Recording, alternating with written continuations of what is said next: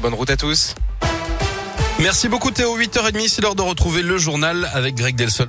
Bonjour Greg. Bonjour Guillaume, bonjour à tous. À la une, la France veut prendre un coup d'avance dans la lutte contre le Covid. D'après aujourd'hui en France, elle a réservé 500 000 pilules de Paxlovid. C'est la pilule anti-Covid de Pfizer. Elle est supposée réduire les risques d'hospitalisation de près de 90% chez les adultes pouvant développer une forme grave. Mais il faut encore l'autorisation de mise sur le marché de la part de la haute autorité de santé qui devrait intervenir dans les prochains jours. Les premières doses sont attendues pour la fin du mois. Le jackpot de l'euro million est tombé en France. 67 441 000 797 euros précisément. C'est d'ailleurs la troisième fois de suite hein, que le gros lot est décroché chez nous après les tirages des 28 et 31 décembre dernier.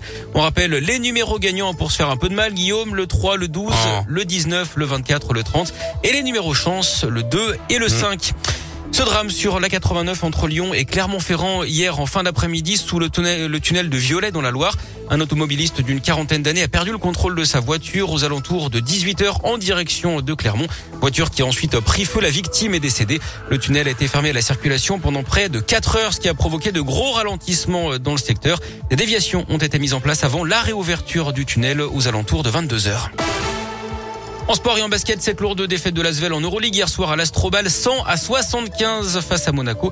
C'est le plus lourd revers hein, de la saison pour les Villeurbanais et un coup d'arrêt dans la course au play-off. J-16 avant les Jeux Olympiques d'hiver à Pékin et ce matin on parle d'un Lyonnais qui veut pousser la France vers une médaille. Dorian Hauterville sera avec l'équipe de France de bobsleigh.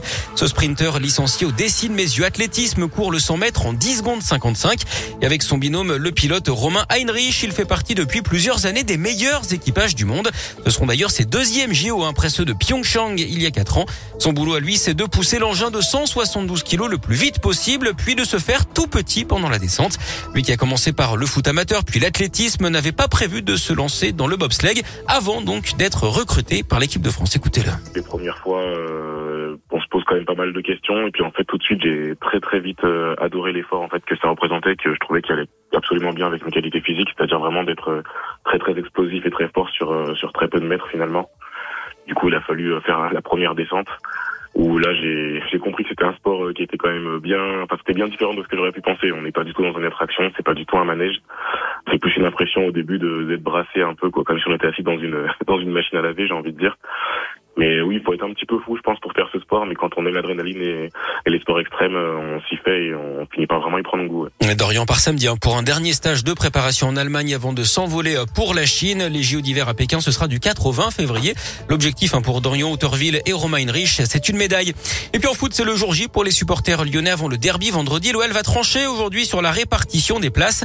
D'après le programme, on se dirige hein, vers une jauge à 5000 personnes. Le Conseil constitutionnel doit rendre sa décision sur le pass vaccinal vendredi. Ce sera donc trop juste hein, pour espérer augmenter la jauge d'ici au match prévu en soirée.